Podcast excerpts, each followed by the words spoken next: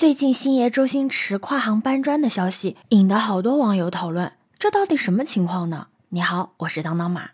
我们熟悉的星爷是一向都很低调的，而且从来没有在任何的社交平台上开过账号。但他前几天却开设了 Instagram 的账户，而且他的首篇贴文就是请人，并且表示自己会亲自的选人。关键，他这个招聘招的不是什么电影班底，而是要招 Web 三的专才进军元宇宙。你可能在想，Web 三是什么呢？通俗的来说，Web 三就是通过区块链接构建的新型网络产业，一般用于网络金融。看来咱们的星爷这次是要开始自己的新事业，投身新型网络产业的大军了。其实这些年啊，星爷除了拍电影之外，一直都没有停下投资的角度。提到星爷，你可能想到他的第一个称号就是喜剧之王，但你知道吗？他还有另外一个称号，就是楼王。星爷对于房地产可称得上是痴迷了。早在九一年的时候，星爷就开始投资房地产，买了不少的房产和商铺，其中就包括了买入天比高普乐道七号四层豪宅、旺角商铺、湾仔皇后大道东巨之楼、九龙尖沙咀的商场等等。你想啊，星爷在房地产的投资领域有如此大的手笔，那他的身家肯定也是杠杠的。除了炒楼之外，星爷也早早的开始了自己的创业之路。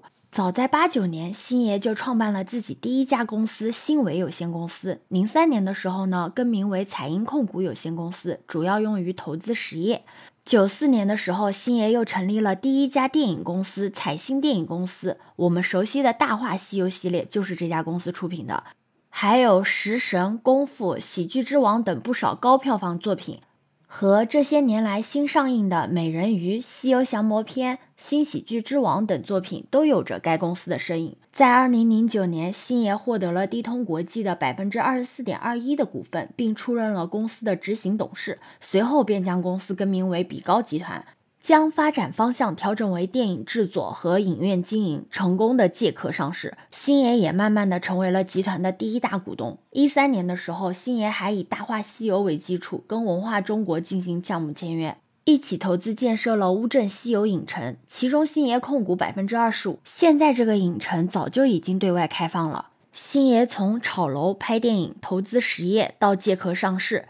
收购影院、新建影视城，以后的商业版图中还要加上元宇宙。总的来说，星爷算得上是一个特别优秀的斜杠青年了。啊，你问我什么是斜杠青年？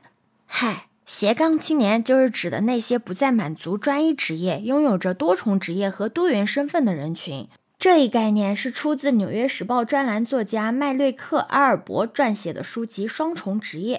这本书就提出来，越来越多的年轻人不再满足专一职业的生活方式，而是选择能够拥有着多重职业和身份的多元生活。其实，斜杠青年也是代表了一种生活态度和追求。在现实里面，也能找到很多这样的斜杠大才，像达芬奇，他就是科学家斜杠发明家斜杠画家。除了以上的身份，他还擅长数学斜杠物理斜杠哲学等多门学科。不仅多才多艺，还勤奋多产。这位全才就是达芬奇，俨然成为了 N 多斜杠青年的偶像。再比如苏轼，你总归知道吧？他是政治家、斜杠学者、斜杠书法家、斜杠美食家、斜杠诗人等等等。除了以上两位优秀的斜杠青年代表人物啊，不知道你有没有注意到，我们身边有副业的人也越来越多。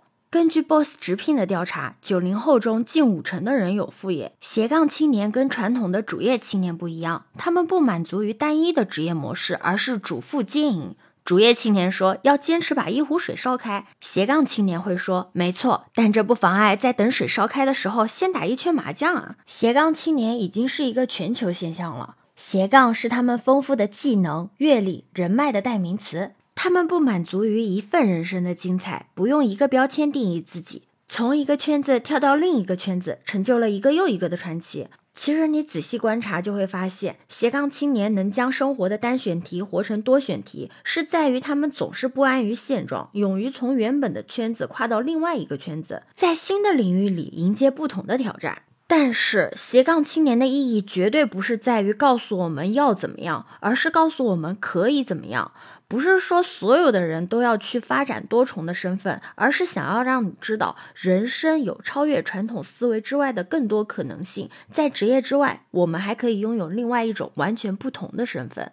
斜杠青年嘛，这个词儿有两个关键点，一个是斜杠。它不是说一个人应该追求多少种不同的生活方式，多少个不同的身份，而是强调多重身份的背后会带来多重的效益。第二个关键点就是青年，为什么是青年而不是中年、老年呢？原因也很简单，因为年轻人处在知识累积的初级阶段，客观上来讲是有非常强烈的快速完成知识累积的需求，而斜杠的生活恰恰能够满足青年人这个需求。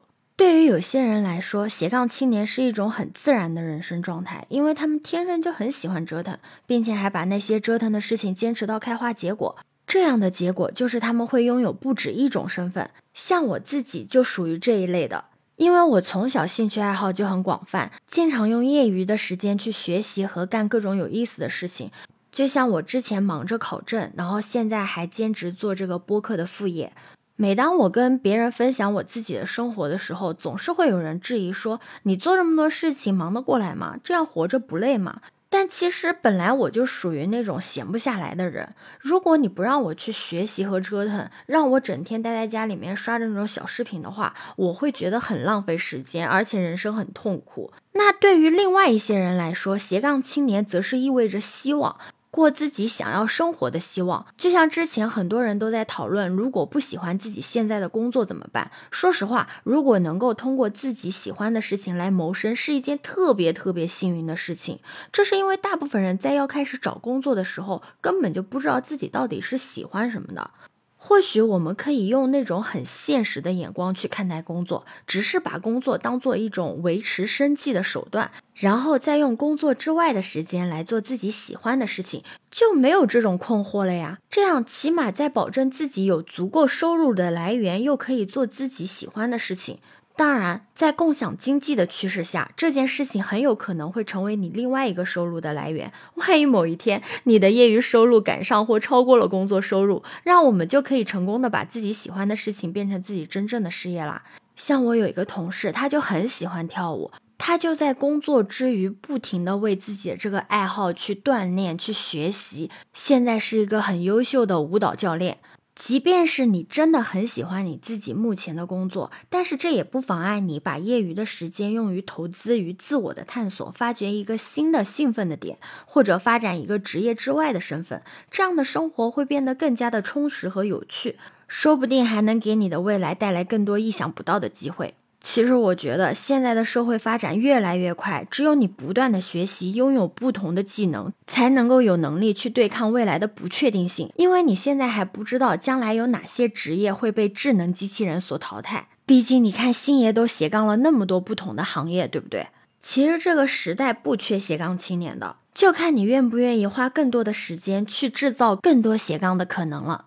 你是一个斜杠青年吗？你对斜杠青年有什么看法呢？可以在评论区留言告诉我哦。欢迎点赞、收藏、订阅、走马，我是当当马，拜拜。